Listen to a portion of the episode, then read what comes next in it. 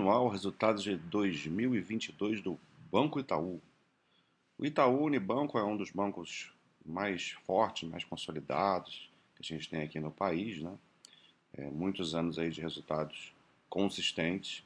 Essa apresentação aqui, ela foca é, bastante no resultado do trimestre, mas no fim dela vão aparecer dados relacionados ao anual, que é onde eu quero dar o maior foco. Mas vamos contextualizar aqui, porque esse trimestre teve um evento específico, né, extraordinário, que acabou derrubando o resultado do trimestre e também impactou um pouco na, no resultado anual, que a gente vê, eles destacam aqui um pontilhado aqui num quadrinho cinza, excluindo é, esse, essa, essa questão extraordinária, que é nada mais nada menos, vocês já devem imaginar, que o problema com as lojas americanas. Né? Então, os grandes bancos são, são credores do, da, das americanas então fica sempre essa questão de será que esse dinheiro será perdido ou não, né? Então, o banco, e a gente vai ver em resultados de outros bancos também ao longo desse trimestre, fazendo provisionamentos extraordinários, né? Então, aqui ele até coloca, é, excluindo provisão de crédito corporativo específico em eventos subsequentes, né? Que isso aqui aconteceu é, depois aí do, do período do, do, do, trimestre, né? Aconteceu agora já no primeiro trimestre de 2023, mas os resultados estão sendo divulgados agora, então eles já fizeram um ajuste aqui no, no, no resultado, né? Então a gente vai ver que o, o, resultado do trimestre ele foi ruim, né? Mas mais uma vez que vai o principal para a gente acompanhar vai ser o anual. Então aqui mais pegando aqui o trimestre teria caído 5%, mas aqui eles colocam resultados se fosse excluindo essa questão, né? Então em vez de 7,5 7 bilhões de, de reais, teria tido um lucro de 8,4 bi, que resultado recorrente gerencial é, é um lucro líquido ajustado, seria, né? É, o ROI, o ROI foi 19,3%, que é um, um ROI interessante, mas excluindo seria 21, que aí já estaria em níveis assim, mais próximos do que o Itaú já rodou em épocas melhores. A margem com clientes foi, teve melhora mesmo nesse trimestre, né, 24,2 bilhões, um aumento de 3,6%. E depois eu explico um pouco melhor a margem com clientes quando a gente falar do anual. E, e aqui, né, o grande vilão, né, o custo do crédito, 9,8 bilhões só nesse trimestre, um aumento de 22,7%. É, e aqui, se excluísse essa questão, ficaria 8,5 bi. Então, isso já mostra para gente que, que o caso da Americanas não é assim tão, não foi o principal problema, né? porque eles teriam provisionado um valor grande para o trimestre, mesmo se não ocorresse o caso. Índice de eficiência eu vou falar depois também aqui, num outro quadro melhor. Então aqui ele fala da carteira de crédito, né? o que a gente viu aí ao longo do, do ano foi uma expansão da, da carteira de crédito. Né? Então, é, aqui a gente tem a Total Brasil, nesse, nesse amarelinho, e a gente vê um crescimento aqui de 14,2% aí, comparando com dezembro de 21 com, com dezembro de 22. Quando o banco aumenta a sua carteira de crédito, ele está aumentando o seu apetite a risco, né? Ele entende que, que ele pode emprestar mais para poder lucrar mais no, é, com o tempo, né? Com ganho de juros. Essa é a atividade fim de um banco. Só que ao fazer isso, o banco sempre toma um, fica com um risco maior, né? Então, é, é, até natural que a PDD aumente quando o banco está aumentando o seu apetite a risco. Então, a função do banco é fazer esse aumento de uma forma com qualidade, né? Para quem você vai emprestar o seu dinheiro, você tem que saber para quem você está emprestando. E, e a gente vê é, um aumento assim de pessoas físicas de 20% e micro, pequenas e médias empresas de, de 10%, né? Então, aqui então, reside geralmente problemas assim mais, eh, mais arriscados né? nessas pequenas empresas e também um pouco na pessoa física, dependendo do, do, dependendo do tipo de empréstimo. Né? Porque, por exemplo, se você faz um empréstimo, é, empréstimo relacionado a veículo ou crédito imobiliário, você tem uma garantia. Né? Se o pagador não, não, não honra com a sua dívida, você tem o, o o ativo ali para pegar de volta, né? O veículo ou, ou, ou, o imóvel, né? Em outras questões, né? Assim, crédito, né? é, crédito pessoal, consignado, aí já é um dinheiro, um, já é mais arriscado, porque é um dinheiro que seria perdido. Até, até tem essa carteira aqui, ó, eles mostram, exemplificam isso que eu que eu estava falando, né? Pessoa física com garantia ou, ou sem garantia. É exatamente isso. Então, você vê que a maior parte, da, agora em dezembro de 22, dos empréstimos para pessoas físicas são com garantia. Né? E no 19 era, era o contrário, então estava até mais arriscado. É. Aqui é mais financeira, financeira com clientes, ele, ele dá um detalhado aqui, mas é só do, do trimestre, tá? Então vou, vou passar um pouco por isso aqui.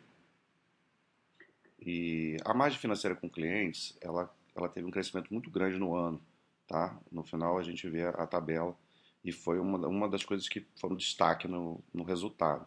Porque a gente vê que a margem financeira com o mercado ela foi negativa. Isso aqui tem relação com o ambiente de, da economia, né? Então a gente vê que teve uma queda é, uma queda no ano aqui importante, né, de 7,7 bilhões para 2,9 bilhões. Só que esse valor ele representa um valor menor é, na margem financeira consolidada, né? A margem financeira com clientes são valores bem maiores. Então, é, acaba que o, a melhora da margem financeira com clientes ela compensou essa queda grande aí do, do mercado.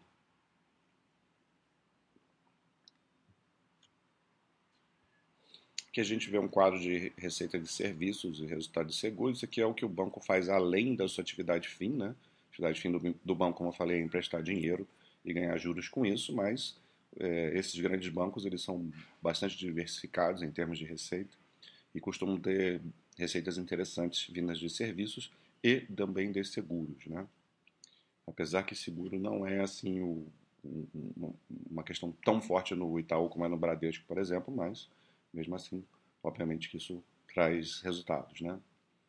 Então, o resultado, considerando os serviços e seguros como um todo, a gente vê aqui, é, teve um aumento de 7,8%, né? 48,6 bilhões em 2022. E se a gente for olhar aqui, é, destaque para cartão de crédito e débito, conta corrente caiu um pouquinho, né? Que é, é onde a gente costuma ver esses serviços de conta corrente acabam ficando cada vez mais é, baratos ou, ou, de graça mesmo, né, por conta do, do, dos bancos digitais que vieram. Mas isso aqui, é, você vê a quantidade de coisas que o banco ganha com um serviço, a gente vê que isso aqui é só um fator, né? Um fator que não, não tem tanta relevância no todo. Teve administração de recursos, teve, teve ganho. É, aqui a receita aqui ele separou a receita só de serviços, né? 5.1 e seguros, previdência e capitalização, aí sim foi um, um grande destaque, 25,5%. A gente vê aqui pelos números, ó, receita de serviços 41 bilhões e seguros, previdência e capitalização 7,5. Então, realmente, como tinha falado, né, seguros não é uma parte tão relevante no banco, mas foi a parte que teve um crescimento é, maior, né, proporcional maior. E agregou aí 7,8 no, no total.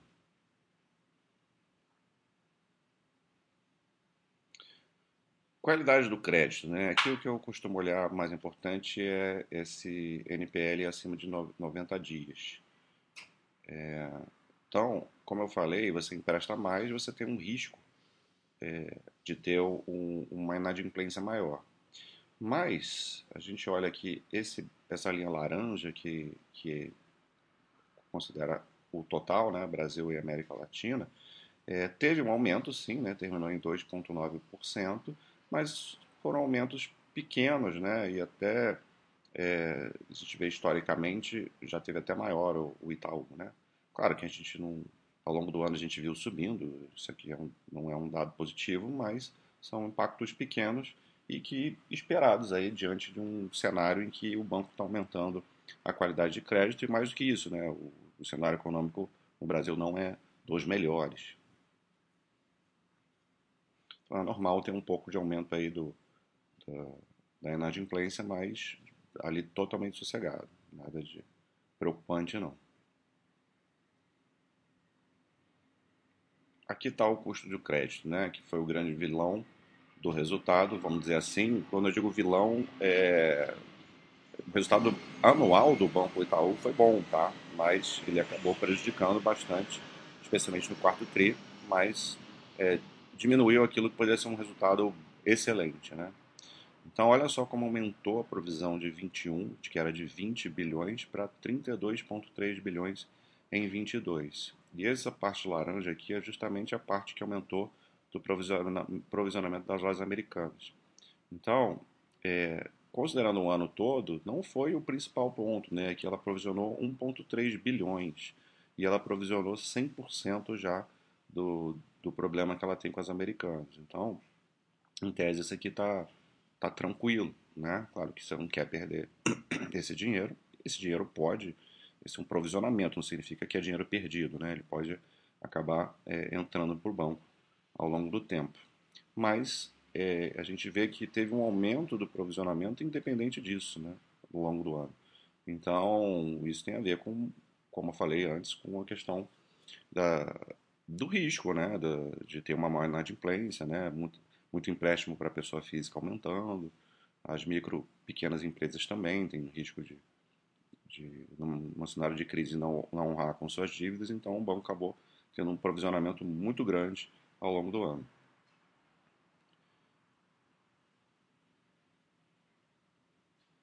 Aqui a gente vê as despesas, despesas não decorrentes de juros, teve um aumento, mas não foi um aumento é, muito significativo, né? 6,7%.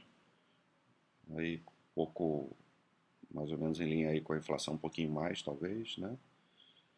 Mas isso aqui tá, tá tranquilo. Tá? Tanto que a gente vê que o índice de eficiência do banco consolidado é, tá em 41,2%. Você vê que diminuiu. Significa que o banco ficou menos eficiente? Não, o contrário. O índice de eficiência, quanto é, menor é melhor. É, o ideal é que ele esteja abaixo de 50%. Isso significa que o banco está sendo eficiente. Então, a gente vê, que é, na série histórica aqui desde 2019 é é o momento que o Itaú está mais eficiente. Né? Então, isso significa que essas despesas que o banco tem, não decorrentes de juros, né, as operacionais, elas estão é, subindo numa proporção muito menor do que o, os ganhos, as receitas e, e, as operações que o, que o banco tem de, de, é, de ganhos, né? Então, o banco se tornando bastante eficiente aqui com na margem dos 40% baixo. Aqui elas dão, dão um pouco da explicação, né? É, investimentos em, em, negócios e tecnologias estão fazendo com que o, o, banco se torne mais eficiente. A digitalização, né? Principal do banco. Aqui fala do capital, né? O índice que é o, vai dar no índice de Basileia Aqui não, não cita o índice de Basileia, que é, mas está 15%, é bem, bem suave, bem tranquilo. Né? É, o índice de Basileia, assim, o requerimento internacional é que ele esteja pelo menos em 8%. Né? Aqui no Brasil os bancos são mais cautelosos e costumam ter esses índices aí é, mais ou menos nessa faixa, 15, 13, é, alguns mais, outros menos. Né? Então, bem sossegado isso aqui. O índice de Basileia significa, por curiosidade, né, a cada 100 reais que o, que o banco empresta, é, se o índice de Basileia dele é 15%, então 15 reais é, o banco tem, é do próprio banco. O resto é, o resto é de, é de terceiros. Né? Então, quanto maior o número, é mais segurança. Aqui fala da transformação digital, mas eu já comentei, né, o que torna o banco com mais eficiente, também é, aumenta o NPS, né, assim, a satisfação dos clientes. Né. Perspectivas para 2023. Mas aqui está falando de. não é do banco, né? Questões. Isso aqui não interessa para a gente. Aqui nessa análise, pelo menos. É, e aqui um guidance, né? Um guidance de crescimento de carteira entre 6% e 9%. A margem financeira é, cresce entre 3,5% e 16,5%, que são todos valores mais, é, mais, a, é, mais a menos, vamos dizer assim, em relação a como foi em 2022, né? crescimentos menores. É, Espera-se uma margem financeira com o mercado melhor, né?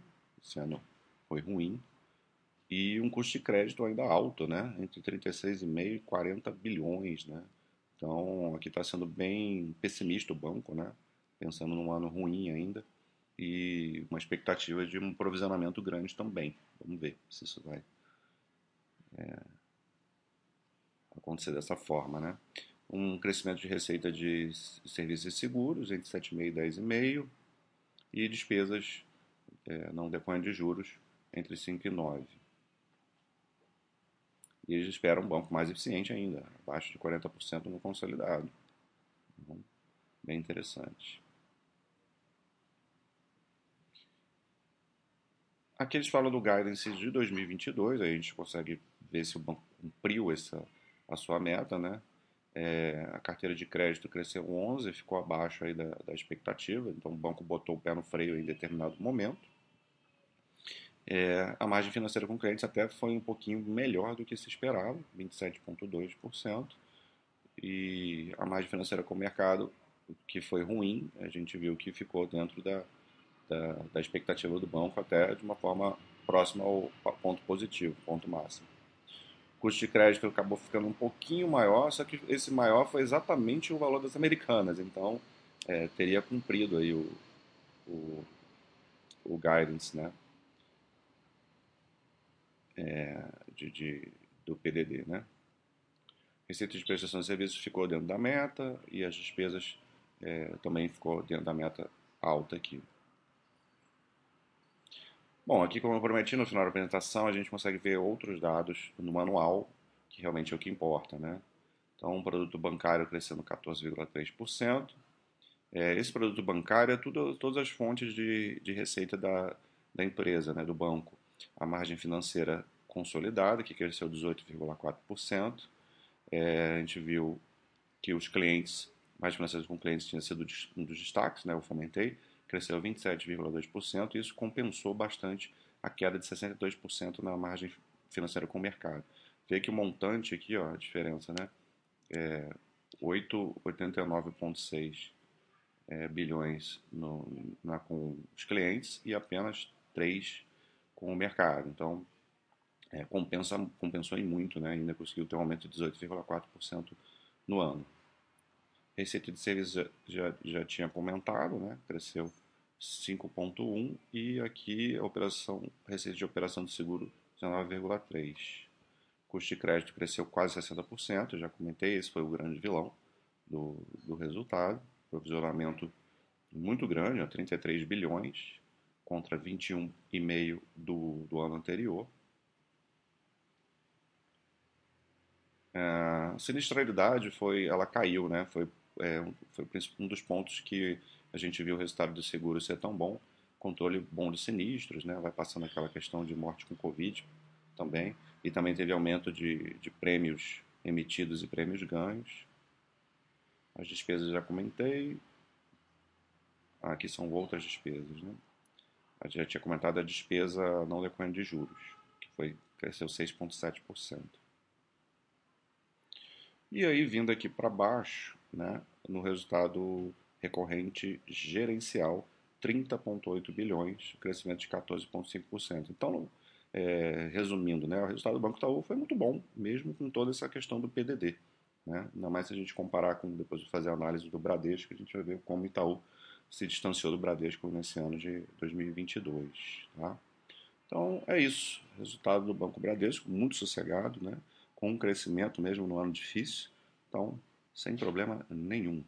Um abraço.